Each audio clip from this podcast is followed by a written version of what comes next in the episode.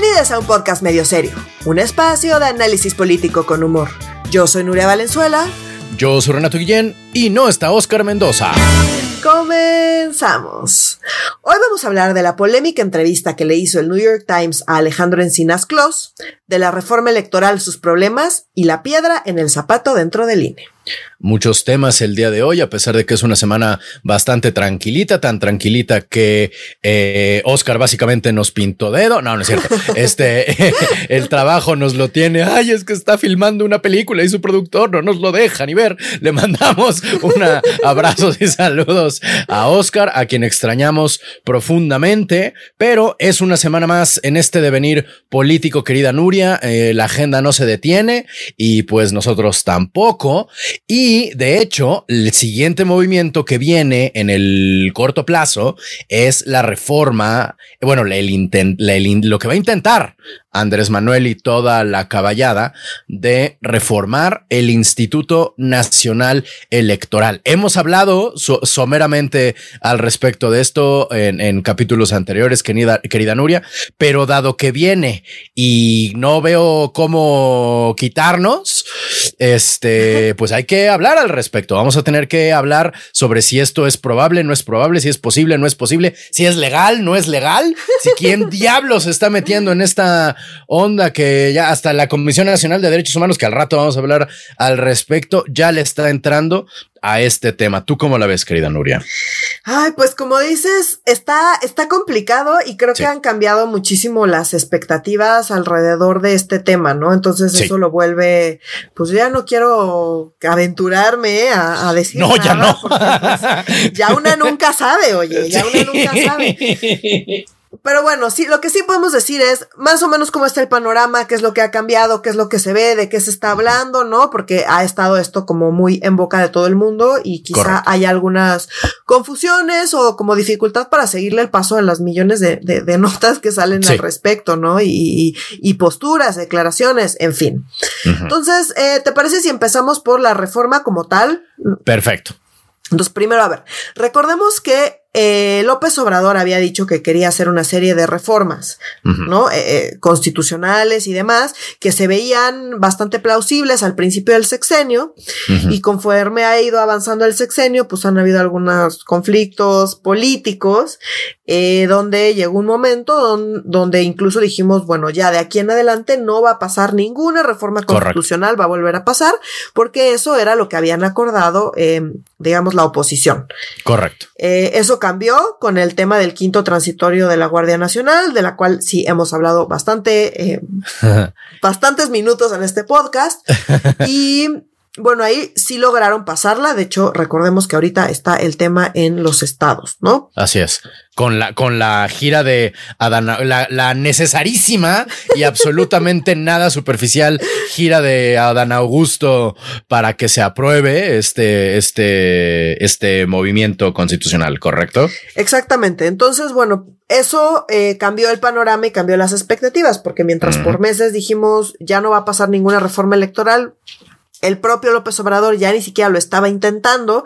De hecho, su eh, pasar la Guardia Nacional a, a, la Sedena fue una reforma legal perfectamente inconstitucional porque había que cambiar la constitución. Ahí no se atrevió porque dijo no me van a dar los números.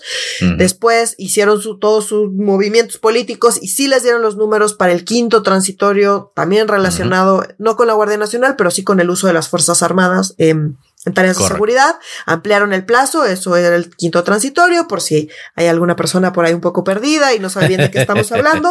El punto es que era eh, modificar un transitorio que se hizo a una reforma constitucional, entonces se requiere, ¿por qué lo constitucional es relevante? Porque se requiere una mayoría calificada, ¿no?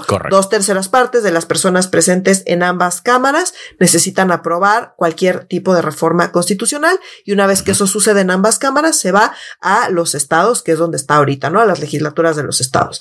Entonces, bueno, ante este escenario donde de hecho sí pudieron pasar esta modificación el quinto transitorio, gracias a Monreal, probablemente futuro candidato de la oposición, extrañamente, pero sí. Exacto, gracias a Monreal. Eh, pues se retoma todo el discurso de las reformas constitucionales que quería pasar eh, Andrés Manuel. Andrés Manuel mandó la reforma constitucional eh, hace antes de todo esto, ¿no? Digamos, cuando pensaba que igual podía pasar o no podía pasar, después pensó que no podía pasar y medio olvidamos la reforma, la reforma electoral, perdón, eh, la, olvidamos porque se requiere para poder llevar a cabo la reforma electoral, se requiere forzosa y necesariamente una... Mm, una modificación constitucional, exactamente. Correcto. Entonces, eh, ahorita que cambiar el escenario, estamos empezando a hablar otra vez de la reforma electoral. ¿Por qué? Porque se ve ya políticamente mucho más viable que pueda pasar. Sería un balazo en el pie para la oposición, pero bueno, si, la si los planes de la oposición, y por oposición hablo del PRI, muy en particular, pero bueno, ya no sabemos, podrían también ser otros partidos, ¿no? Eh, si su plan es dejar morir al PRI y pasarse a Morena, mm, pues entonces supongo que bajo ese escenario, pues sí, sí veo a las personas del PRI votando en favor de la reforma electoral. Órale. Eh, no sé si ese sea su plan o no, eso ya sería aventurarme demasiado, pero bueno, a lo que voy es, ciertamente esta reforma electoral tiene de todo, como todas las reformas electorales, tiene cosas positivas, tiene cosas negativas, eh, pero más allá de eso, sí es algo que afectaría enormemente la pluralidad del sistema electoral. Y aquí quiero detenerme a explicar un poquito por qué, a pesar de que el problema es mucho más profundo que el INE o no el INE, ¿no? Ahorita se está centrando mucho en eso, también porque hay que decir que este gobierno tiene un pleito casado, en particular con el presidente eh, consejero del INE, con Lorenzo Córdoba y con Ciro Murayama. Ambos salen ya en breve, están eh, por terminar su periodo dentro del INE y bueno, esto también pues está detonando todo este tema político en contra, no nada más del INE, sino en favor de una reforma electoral, supuestamente para mejorar el sistema electoral, pero en realidad, eh, lejos de mejorarlo, la verdad es que lo debilita. ¿Por qué lo debilita? A ver, la reforma tiene varios puntos, ¿no? Entonces hay un punto, por ejemplo, de bajar el dinero, que sean menos costosas las elecciones. Bueno, pues eso. Lo hemos dicho muchas veces. Puede ser positivo, ¿no? O sea, no, no, no, todo lo que esté en la reforma está mal, pero sí hay algunos elementos que son muy preocupantes. Entonces, em, voy a hablar de, de dos en particular, ¿no? De tres. Uno es bajar el número de espacios en el legislativo, es decir, que haya menos diputadas y diputados y menos senadores y senadoras. Esto, hay mucha gente que dice, no, es que esto va a reducir la representatividad porque van a ser menos y entonces, no.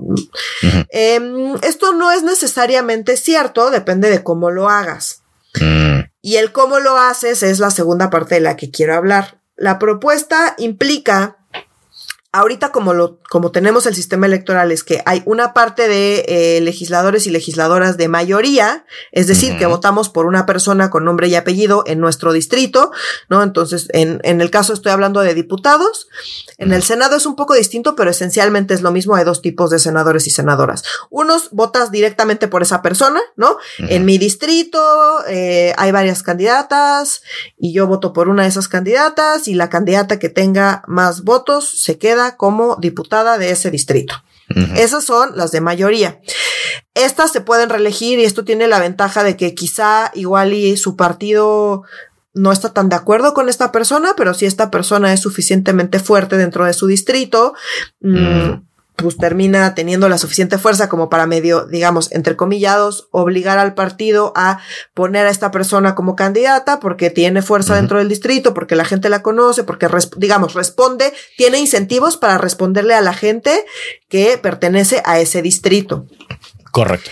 Al mismo tiempo, con ese mismo tachecito, cuando tú le, le pones el tache al partido que sea por esa persona en tu distrito de mayoría, también estás votando por uno o varios partidos, dependiendo de cómo pongas tus taches, para las listas de representación proporcional. Las listas de representación proporcional son cinco, todo el territorio mexicano está dividido en, en, cinco espacios geográficos y cada uno de esos tiene unas, cada partido manda unos listados y dentro de esos listados se acomodan eh, las y los legisladores según el porcentaje de votación obtenido por cada uno de los partidos. Esos son los famosos eh, de RP, representación proporcional, ¿no? Em, entonces son los dos tipos de legisladores y legisladoras que tenemos. ¿Qué es lo que están proponiendo? Vamos a quitar a los de mayoría y vamos a dejar a puras legisladoras y legisladores de representación proporcional.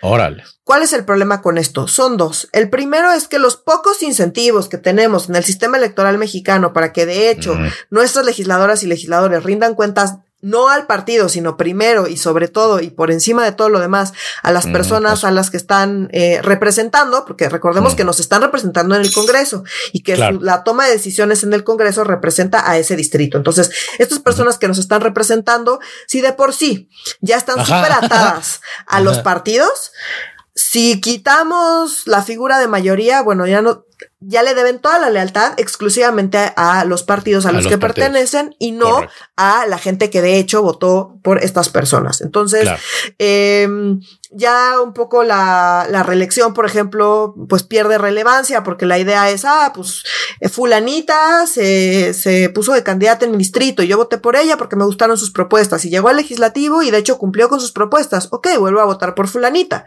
O el otro escenario, fulanita vino, trajo estas propuestas, yo le creí, voté por ella y la verdad es que no nos cumplió porque terminó haciéndole caso a su partido y no pelándonos a nosotras. Bueno, pues yo puedo entonces decidir no votar por esta persona y votar por otra persona.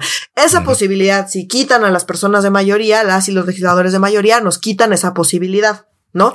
Entonces, si te quedas nada más con las listas, uno, los partidos definen el orden de las listas. Entonces, al final, mm. si de por sí ya es una mafia partidista todo el legislativo, esto nada más fortalece esta mafia partidista, donde eh, la lealtad se la deben única, primordial y exclusivamente a su partido, y donde el mm. partido elige a, eh, no nada más a las, a las personas que conforman las listas, sino el orden de estas listas. Esto así es hoy, pero dado que tenemos a eh, legisladoras y legisladores de mayoría, bueno, pues hay un poquito más de pluralidad dentro del propio partido y, y permite cierta disidencia dentro de los partidos. Esto, la verdad es que, pues más bien está alineando todos los incentivos a que todas las y los legisladores, insisto, rindan cuentas dentro de sus partidos por encima de a las personas a las que se supone que están representando.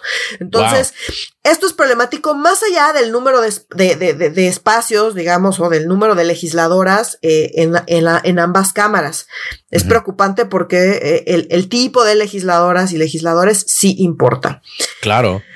Y bueno. Le están quitando lo representativo, la democracia representativa. O sea, nada más. Ahí simple y llanamente. Y a ver, te van a decir que no, porque te van a decir no, porque ahora va a ser perfectamente, va a representar perfectamente la votación. Si 40% mm. de las personas votaron por X partido, 40% de las legislaturas o de los espacios en el legislativo van a pertenecer a ese partido. Entonces, en ese sentido, entre comillados, es perfectamente proporcional. Y pues, mm. o sea, sí, pero no, porque insisto, los mecanismos que tienen para estar ahí y los incentivos que tienen y a quién terminan rindiéndoles cuentas, dados son los totalmente partidistas. son totalmente partidistas. Entonces, eh, le quitan fuerza a las personas que pues son populares en su distrito y que los partidos, insisto, quizá están postulando no necesariamente porque eh, vayan de acuerdo con todo lo que les dicta el partido, sino porque en realidad tienen popularidad eh, en su distrito. Partidista. Sí, digo, en su distrito. en su distrito. Exacto. Entonces, bueno, es importante. Sé que esta es una parte como muy técnica, pero sí quisiera como explicar porque sí es preocupante que quiten a eh, las legisladoras y los legisladores de mayoría. A mí esta es una propuesta que no me gusta, aunque hay gente que le encanta la idea de que sea perfectamente proporcional. Yo sí mm. creo que además de la proporcionalidad, que ciertamente es importante, hay otras cosas que también importan y este tipo de incentivos definitivamente me parece que importan.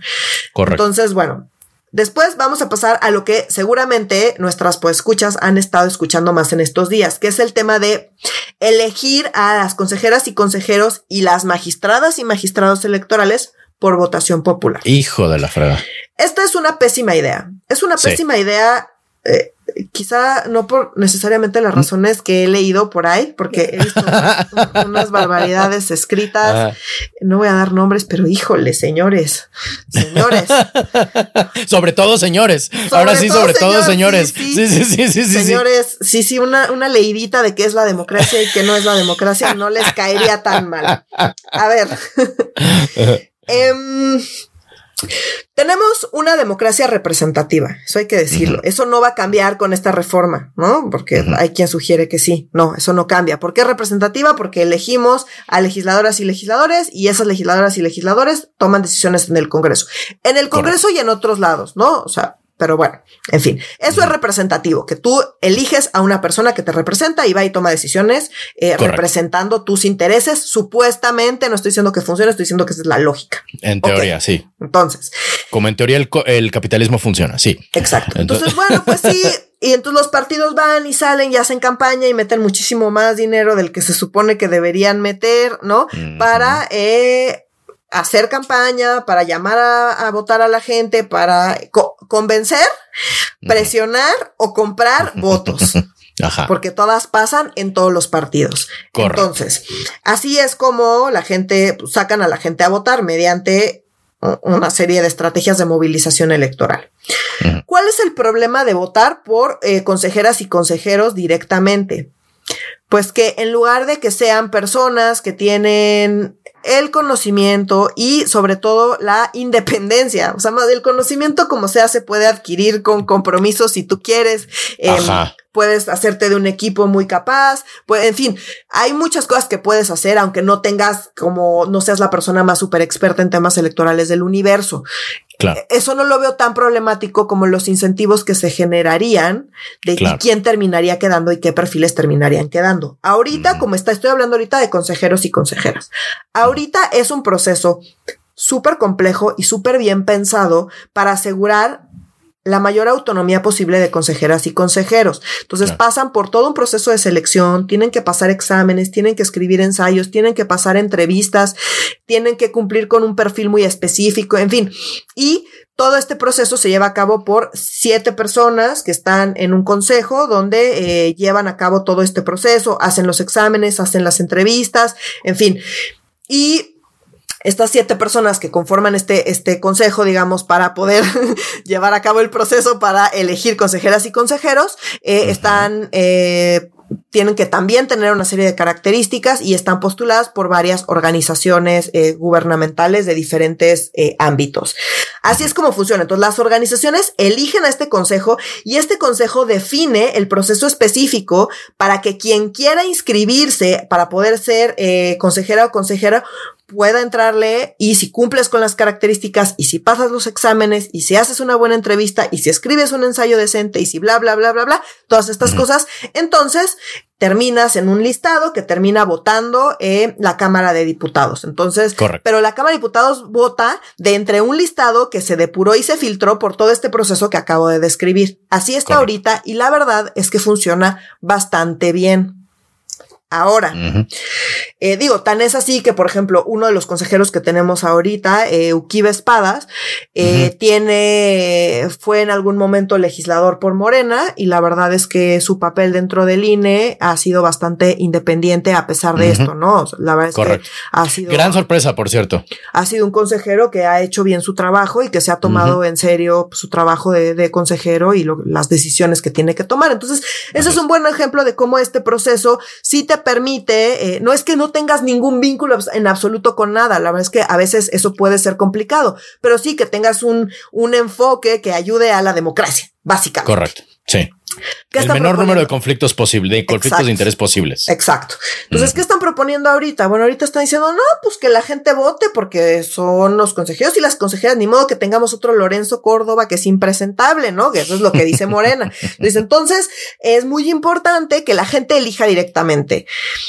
Y pues esto suena muy bien porque pues quién no quiere formar parte de las decisiones relevantes del país.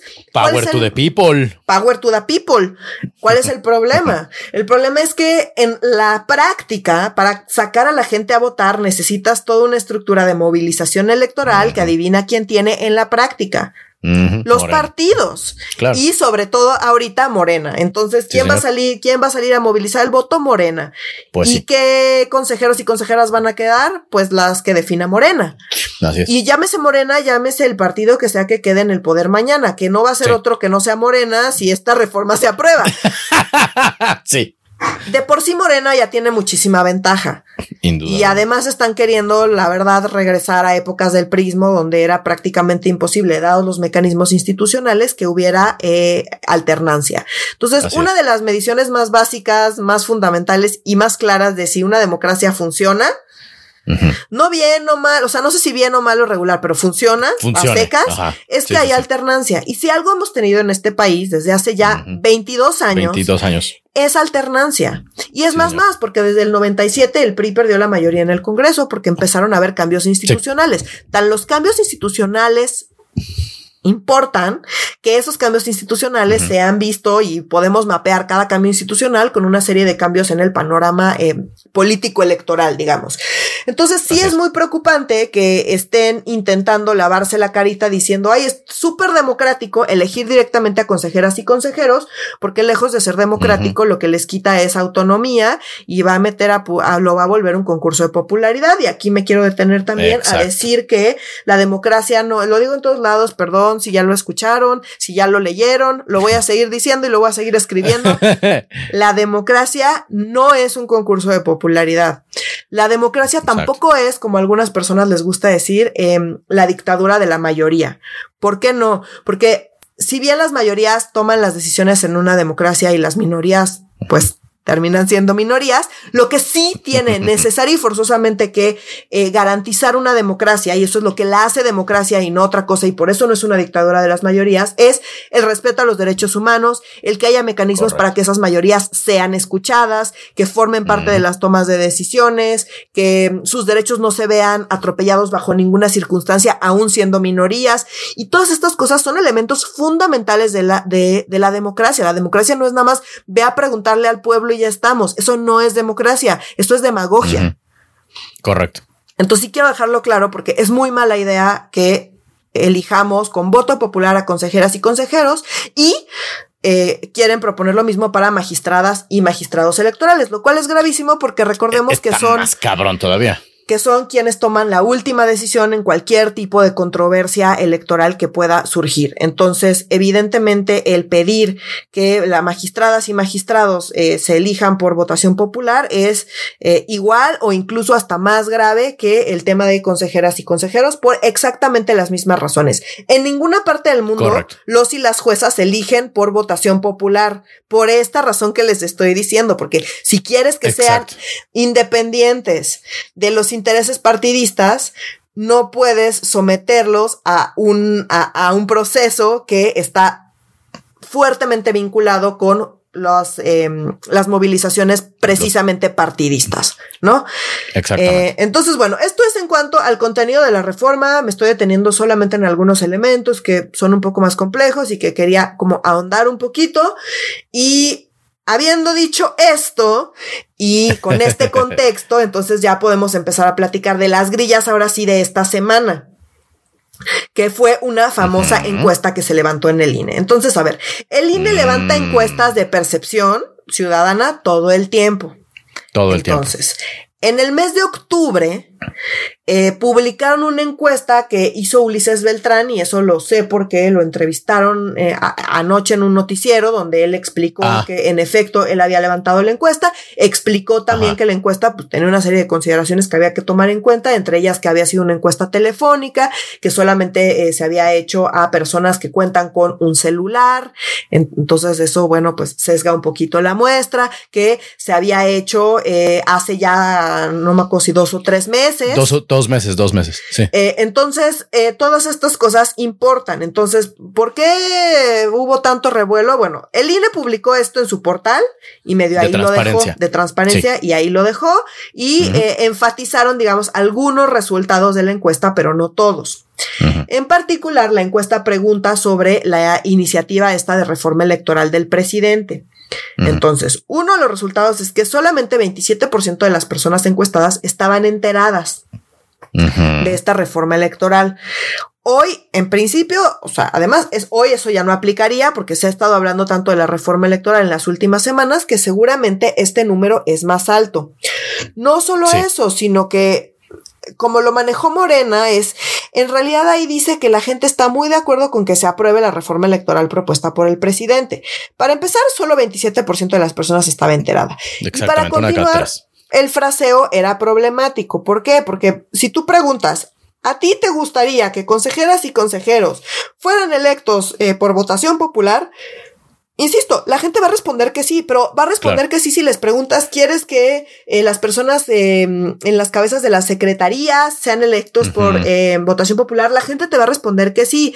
¿Quieres que cualquier cosa sea una elección por votación popular? La gente te va a responder que sí. No importa que les preguntes. ¿Por qué? Porque suena súper bien, porque tenemos un mal entendimiento de qué es la democracia y pensamos que cualquier tema donde me pregunten a mí directamente va a ser mejor y superior a donde no me preguntan a mí directamente, cosa que es falsa por todo el choro que me acabo de echar hace 10 minutos. Entonces, eh, es una es una pregunta bastante, bastante problemática. O sí, sí creo que está, está mal planteada la pregunta. Eh, más allá de que, bueno, obviamente los y las consejeras en el INE, pues están diciendo, están saliendo a defenderse y bueno, tienen una postura todavía eh, más radical que lo que estoy yo diciendo ahorita, ¿no? Entonces, intentando un poco matizar, sí creo que preguntar que si a, cualquier persona, si cualquier cosa debería ser o no eh, una decisión popular, las personas te van a responder que sí, en efecto, debería hacerlo. Que sí. Entonces, esa pregunta habría que plantearla distinto.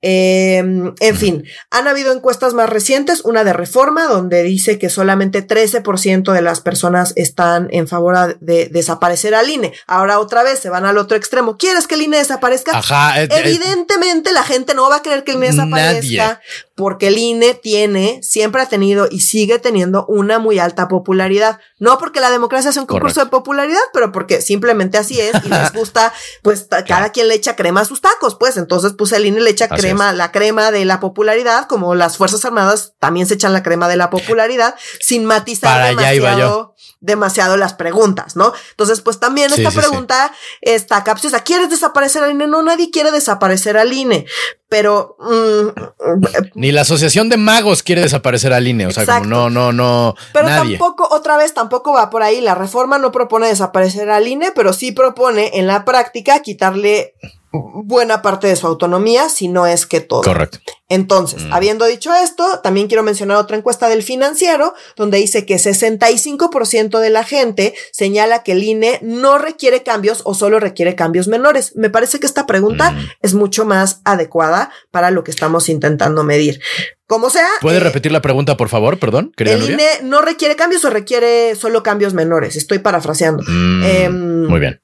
Entonces, bueno, y aquí es 65%, pero a lo que voy es, ese enfoque de mm. pregunta me parece un poco más acertado. Y aquí se parece mucho al porcentaje de gente que de hecho está, eh, está contenta o está conforme con el trabajo que realiza el Instituto Nacional Electoral, lo cual es esperable y para ser como muy, intentar ser lo más objetiva posible, si es que eso se puede en estos temas, y más a mí que soy una ñoña de las, del tema electoral, me parece que es un buen proxy. O sea, si la gente está, está contenta con el INE, buena parte de por qué estamos contentos con el INE es porque ha habido alternancia, y ha habido alternancia en buena medida porque el INE ha sido un órgano independiente.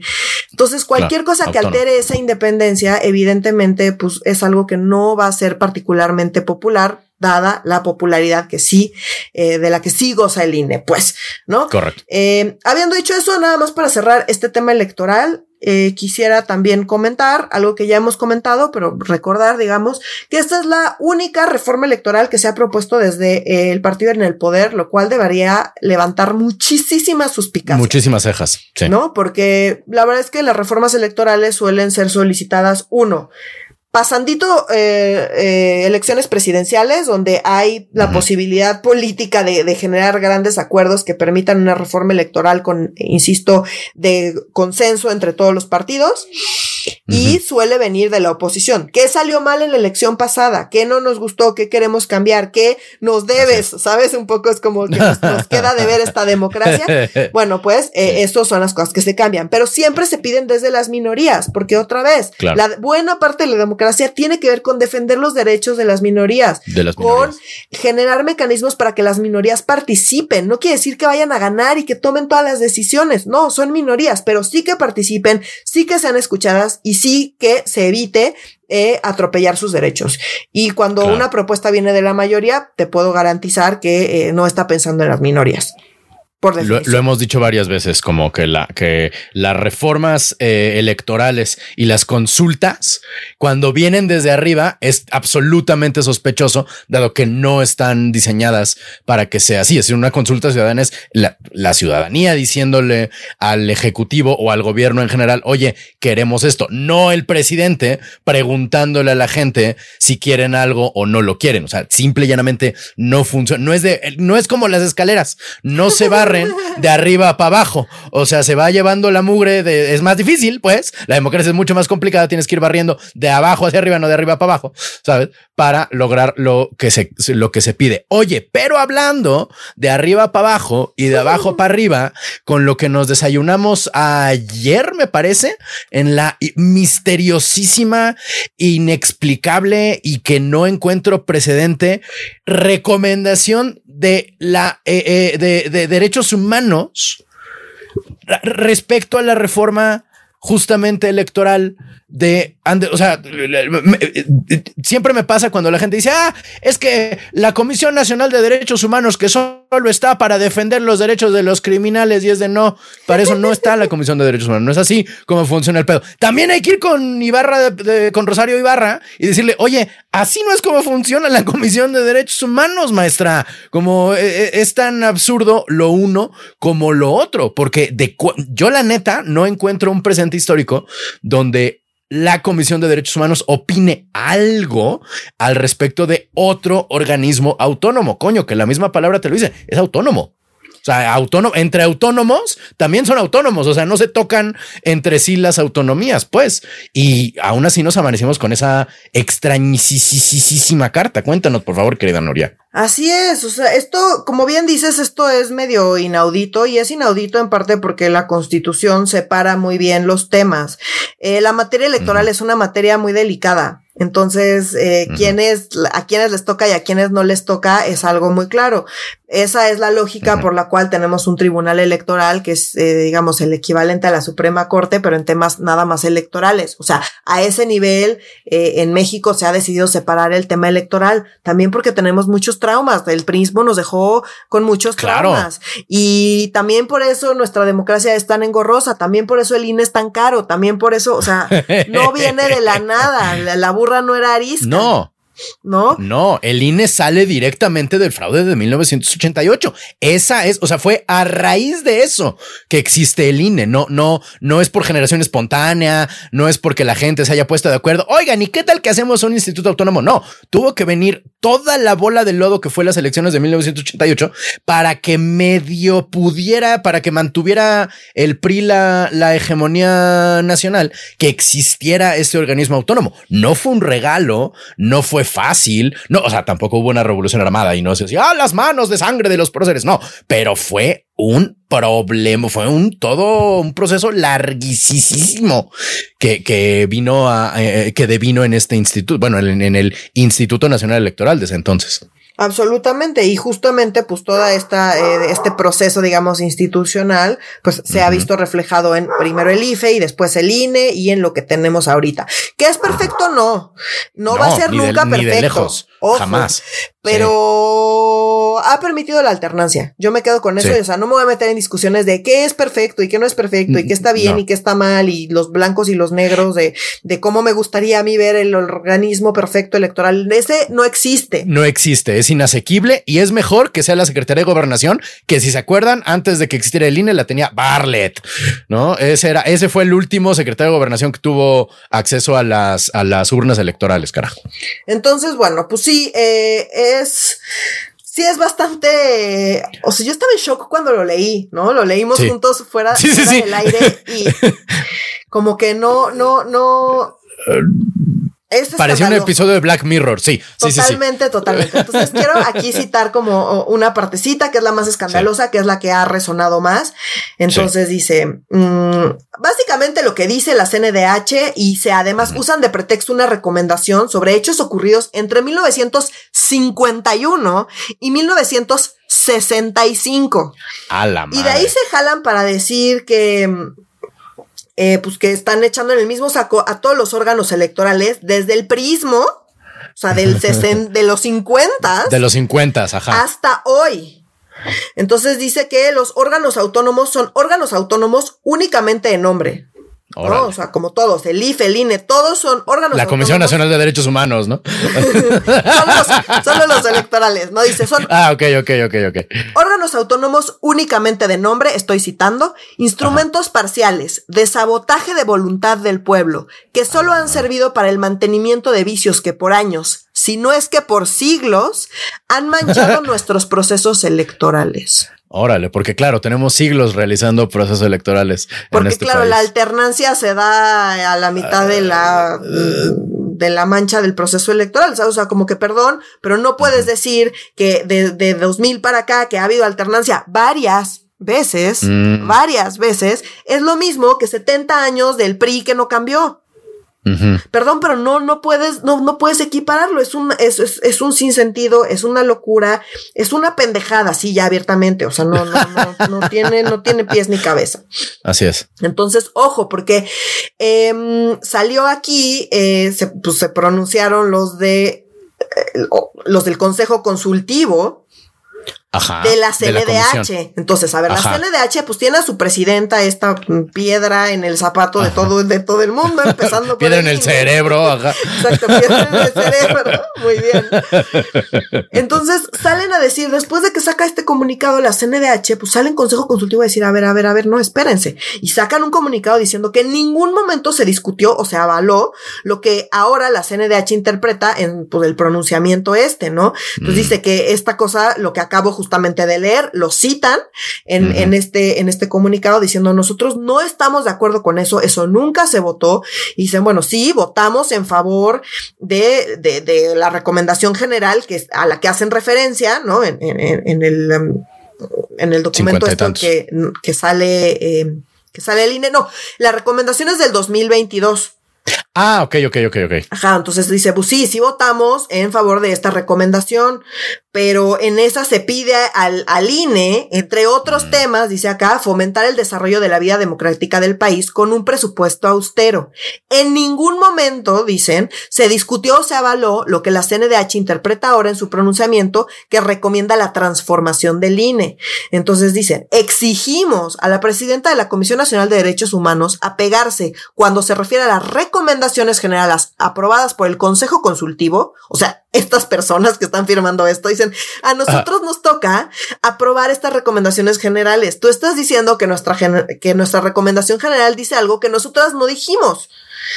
Entonces dice, le, apegarse estrictamente al lenguaje aprobado sin interpretaciones políticas respecto de su contenido, respetando la literalidad de la recomendación, pues de lo contrario, esta herramienta puede desvirtuarse y perder eficiencia como mecanismo garante de los derechos humanos, expresaron, insisto, los y las consejeras de, eh, de este Consejo Consultivo de la CNDH.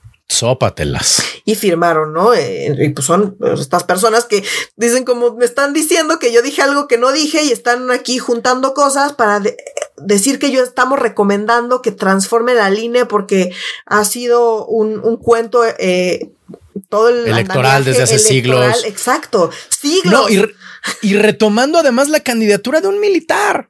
Sí. O sea, este Enríquez, Miguel Enríquez Guzmán, o sea, no te tengo aquí los pelos de la burra en la mano, pero estoy prácticamente seguro que era un militar. O sea, no, no entiendo por qué tomar este, este problema electoral de los 50, que además le tocó a, a, iba a decir a Miguel Alemán, pero no, a Adolfo Ruiz Cortines. O sea, no, no, no, de cuándo acá ese es el, el, el, momento de transformación democrática mexicana, de cuándo acá en, en, la izquierda, cuando llegas a un, este, a un, a un, a una minuta y a un texto que van a sacar entre todos, la cambias a la mera hora. O sea, el, el Rosario Ibarra, digo, Rosario Piedra, básicamente se pasó por el arco del triunfo la constitución y los acuerdos con sus mismos, eh, no sé si trabajadores o colegas. No, o sea, pero pues, digo, no sé si ya, no sé si ya estoy. Son, eh, son, independientes y justamente por eso mm. pueden deslindarse de pues, estas pendejadas que está diciendo esta señora. Ahora, justamente hablando de militares de este tema y ya para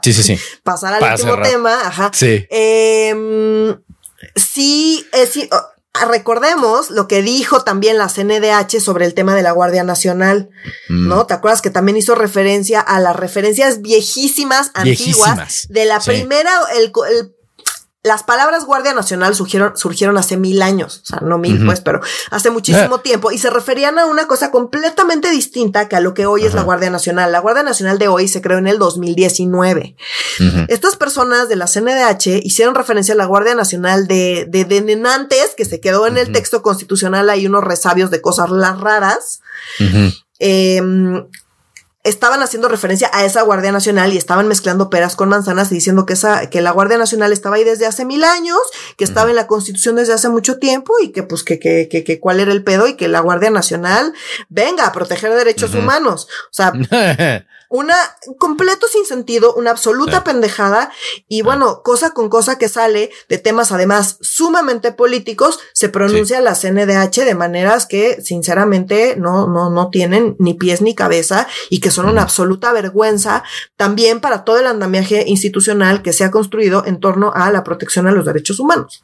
Así es. Sí, no, está, está muy cabrón. Lo digo mucho en este podcast, pero güey, Eberto Castillo se está revolviendo. Qué bueno que se murió el ingeniero Castillo para no estar viendo este tipo de cosas. O sea, la neta se, se vuelve a morir. O sea, si, si sale el zombie Eberto Castillo y ve lo que está pasando, me cae que ahí queda. O sea, se vuelve, vuelve a clavar el pico en su tumba en señor. Qué cosa, qué cosa estamos acá viendo. Pero bueno, oye, querida compañera Nuria, vamos a hablar a continuación de Alejandro Encinas contra The Failing New York Times, ¿no? Qué cabrón que Alejandro Encinas y Trump tienen en común que traen en contra, bueno, no en contra, digamos, traen en incómodo, traen en, en, en, en el ojo del huracán a el New York Times.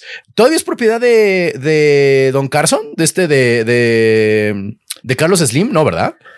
O, o, ya no, ya no, ya no estoy tan, tan este. No, no tengo la menor idea. O sea, sé que Slim tenía algunas eh, participaciones en algunos medios en Estados Unidos. Hasta ahí llega mi memoria, Renato. El de la buena memoria eres tú. Sí, el de la buena memoria, era yo, se me fue ahorita. Perdón, es que me imaginé ahorita a Alejandro Encinas comiendo el Sanborns, ¿no? Y de pronto como, ¿qué? ¿Que yo hice qué? No, pero la, la, la entrevista es bastante interesante. Por favor, cuéntanos, querida Nuria, al respecto. Así es, esto fue de los temas que también ha causado muchísimo revuelo durante esta semana y sigue causando. Vamos a ver qué pasa porque esto todavía no se termina. Sí, no, tiene mucho. Entonces, a ver, eh, la revista New York Times publicó hace una semana eh, una entrevista con Alejandro Encinas Clos. Correcto. Entonces, en esa entrevista, Alejandro Encinas Clos hace una serie de declaraciones y de confesiones que resultaron sumamente polémicas y que han desatado una serie de eventos alrededor del caso Ayotzinapa. Entonces, entre otras cosas, el artículo del New York Times eh, relata primero, bueno, hace un recuento del caso Ayotzinapa, después revela ya cuando le entra al tema de Encinas, dice, bueno, estamos acá con Encinas, ¿no? Eh, lo entrevistamos y hizo una serie de declaraciones, entre ellas, Encinas menciona que viaja a Israel para tratar de convencer a Cerón de revelar información relevante sobre el caso Ayotzinapa, ¿no? Entonces, un poco... Fue a ver si cantaba, como quien dice. Exacto. Eh. Entonces resulta que Cerón dijo, no, pues yo no sé ni de qué me estás hablando y rechazó todas las acusaciones, ¿no? Un poco la idea era, pues esto que ha intentado fallidamente este gobierno vez tras vez tras vez, que es que, pues, que, que, digan algo relevante y reducirles la pena de alguna manera. Pero Exacto, tantita sopa decían, tantita sopa y nada de sopa. Pero eso implica pues que sí acepten por lo menos que fueron responsables de algo para que no, o sea, si no, pues no jala. Y eso es lo que no, no le ha salido muy bien a este gobierno. En fin, Correcto. no jaló lo de Cerón, no consiguió nada en Israel Encinas, pero resulta que dos meses después de volver de Israel, es decir, en abril de este año, consigue, no sabemos bien cómo, pero por una, sí sabemos que es una única fuente, consigue una serie de conversaciones de WhatsApp entre criminales, militares y políticos. Estas conversaciones terminaron en el famoso informe que dio Alejandro Encinas hace unas semanas, meses, ya no sé, porque estos meses han... Un poquito más de un mes, poquito más de un mes, sí, sí, Exacto. que, que, estaban testados, es decir, que está todo, eh, todo eh, marcado en negro, entonces no se alcanzaba a ver, y que más adelante fueron filtrados ya sin testar por la periodista Penilei Ramírez. Lo comentamos aquí. Sí, señor. Supuestamente estas conversaciones fueron, eh, se, se sostuvieron por WhatsApp, insisto, durante 2014. Eso era lo que decían, se filtraron, fue un escándalo porque las conversaciones eh, se leen detalles súper truculentos. Muy explícitos, sí, muy cabrón. Muy explícitos sobre el abiertamente el secuestro y asesinato de los normalistas de Ayotzinapa, ¿no? Sí, sí, sí. Y bueno, y, y, sí sugerían un, el involucramiento directo de un alto militar en la desaparición, porque, ojo, lo que se había manejado hasta antes de, de este tema es que el, el, gobierno y los militares y demás habían participado en el encubrimiento pero que había sido eh, eh, eh, miembros de la delincuencia organizada quienes habían llevado a cabo como tal el asesinato. Estas conversaciones de WhatsApp lo que sugieren es que fueron los militares, o, en particular uno de ellos, quien directamente ordenó la desaparición de algunos normalistas. Entonces esto pues obviamente cambia completamente la lógica y se vuelve algo escandaloso. Entonces lo mencionamos acá, era como cómo es posible, se hizo todo un revuelo. Entonces, esto fue en abril, consiguen estas, eh, insisto, em, estas conversaciones por WhatsApp, van avanzando el caso, en junio anuncian, lo mismo anuncia que ya sabían que había pasado y que este mismo año se iba a cerrar este caso. Entonces se apuraron en mandar el informe este de Alejandro Encinas y sacar órdenes, eh, órdenes de aprehensión. Ojo, aquí quiero eh, hay varias cosas sucediendo o estaban pasando varias cosas al mismo tiempo y hay varios grupos trabajando en este tema. Entonces aquí quiero hacer la aclaración. Primero es, está por un lado el grupo interdisciplinario de expertos independientes, el famoso GIEI. GIEI que durante el, el peñanietismo fueron también bastante atacados y les decían es que son extranjeros. Ellos son el GIEI. Exacto. Después está eh, la investigación de la unidad especial de la Fiscalía estos son nacionales, son mexas. Estos son nacionales. Esa investigación fue la que se judicializó, es, es, decir, la que por la cual se pudieron conseguir las órdenes de aprehensión. De aprehensión. Que ojo, muchas de esas órdenes de aprehensión se terminaron retirando y no solo eso, mm. sino que el fiscal que estaba encargado de esta unidad especial, eh, pues renunció, lo corrieron. Renunció. ¿No?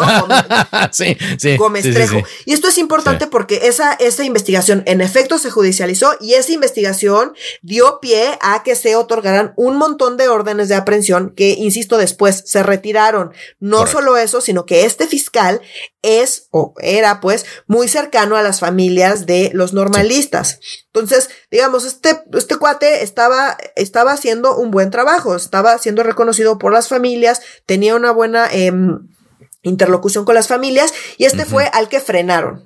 Correcto. Al mismo tiempo está el tema del informe de la presidencia de la comisión presidencial. Esta es la que lleva encinas y esta es la que presentó este, este informe que primero estuvo testado y que luego la periodista Penile Ramírez eh, filtró eh, sin testar. Ok, entonces en este tercer informe, en el de encinas, es donde aparecían estas famosas capturas de pantalla. Entonces, eh, lo que dice en el artículo del New York Times es que eh, mandaron a apurar el informe para sacar las órdenes de aprehensión, que el fiscal este estaba pidiendo más tiempo y que lo que le importaba a Gertz era detener a Murillo Karam. Correcto. Este fiscal dijo, bueno, pues si quieres, lo que quieres detener a Murillo Karam, yo necesito más tiempo para recabar información y para poder armar el caso bien. Lo, lo mandaron por un tubo, hicieron lo que quisieron, detuvieron a Murillo Karam y después terminó, bueno, bueno, ahorita está muy grave en el hospital, pero más allá de eso, eh, salió de la cárcel como sea, está muy grave, insisto, en el hospital, pero por el caso está mal armado, pues, porque lo hicieron al aventón, porque se saltaron a Gómez Trejo, que terminó, insisto, eh, renunciando lo corrieron porque pues, era el encargado del caso y lo terminaron, lo, lo terminaron pues ignorando y haciendo a un lado. Entonces, esto es dentro de la fiscalía. Gertz lo que le urgía era agarrar a Murillo Karam. No le urgía entender qué había pasado, no le urgía eh, apoyar a Gómez Trejo que estaba haciendo un buen trabajo, lo que le urgía era esto.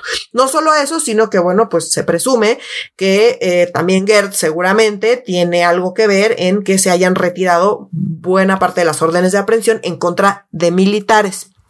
Correcto. Qué raro, Hertz casi no es su estilo, ¿eh? O sea, qué extraño que el fiscal Tortuguertz se mueva de esa manera. Digo, solo quiero hacer la anotación de que es poco usual.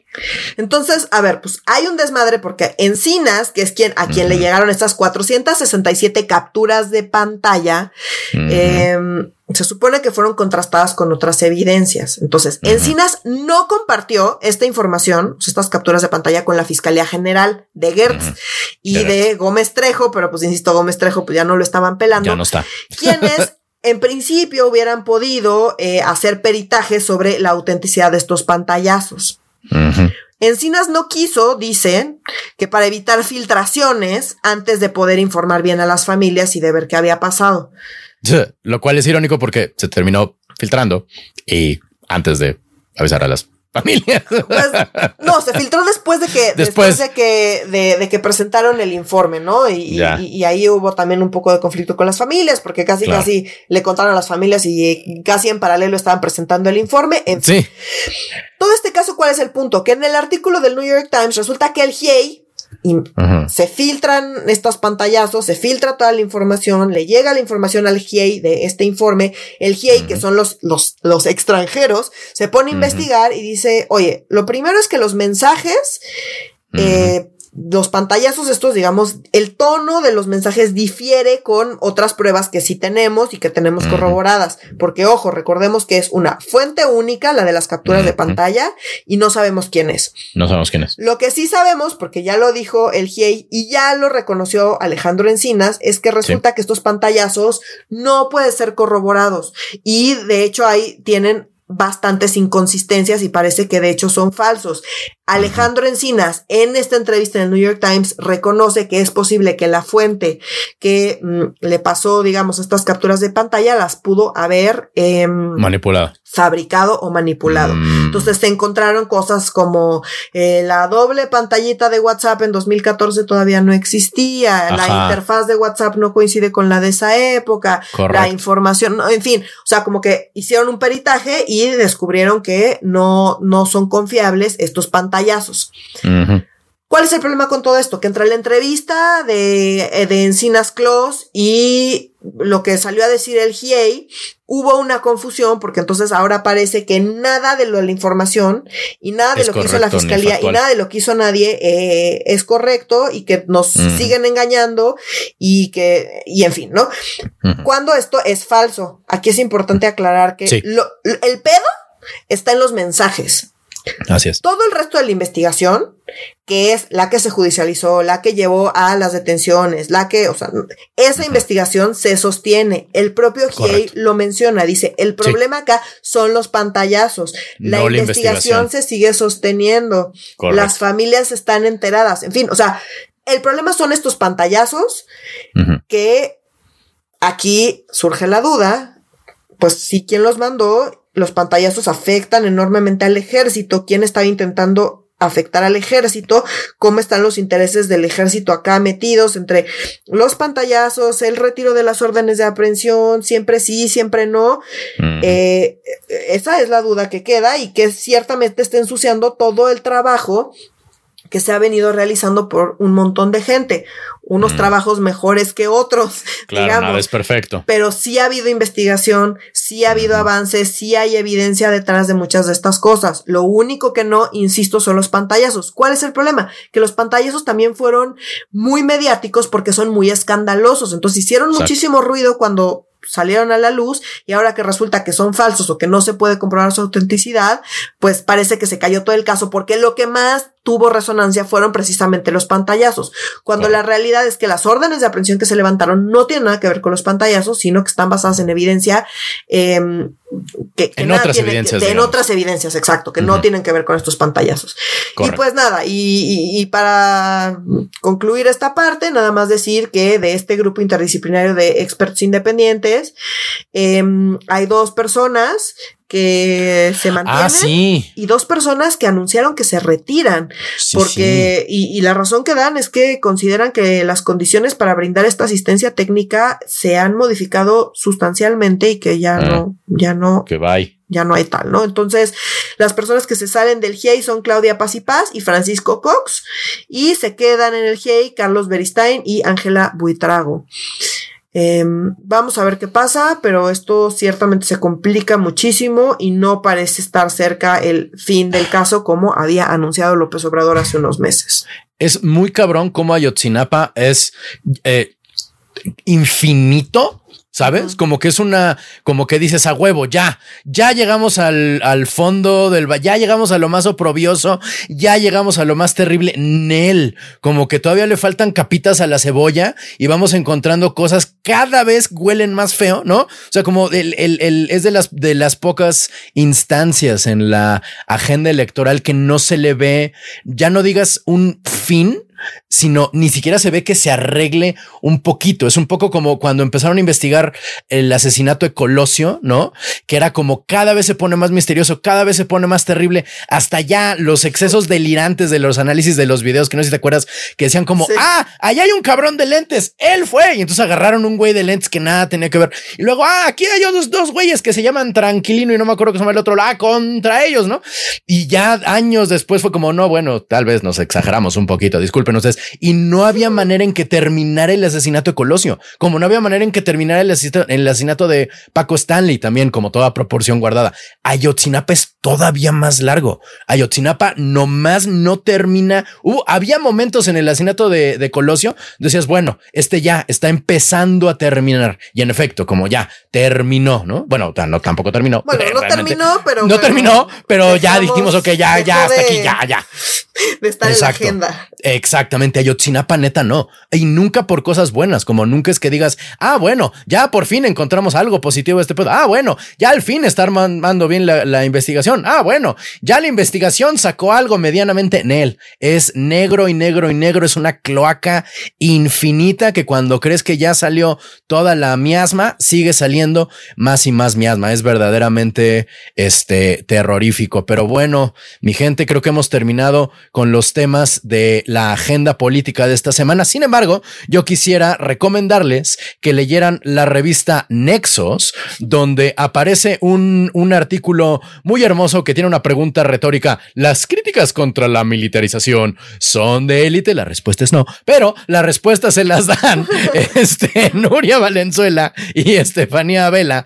Eh, si quieren entender más, aún más, bueno, la gente que sigue este podcast ya tiene bastante eh, eh, bien, bien clara cuáles son los problemas de la militarización que está sufriendo este país, pero este artículo lo explica con peras y manzanas, como si tuviera unos cinco años. Si no le entiende, lea otra revista, porque no va a entender nada de Nexos en general, pues, o sea, como los artículos están bastante sesudos en esta revista por lo general, permítame extender la felicitación a Nuria Valenzuela por este gran texto y léanlo, por favor, está disponible en línea y en internet para todo aquel que tenga la curiosidad de leerlo.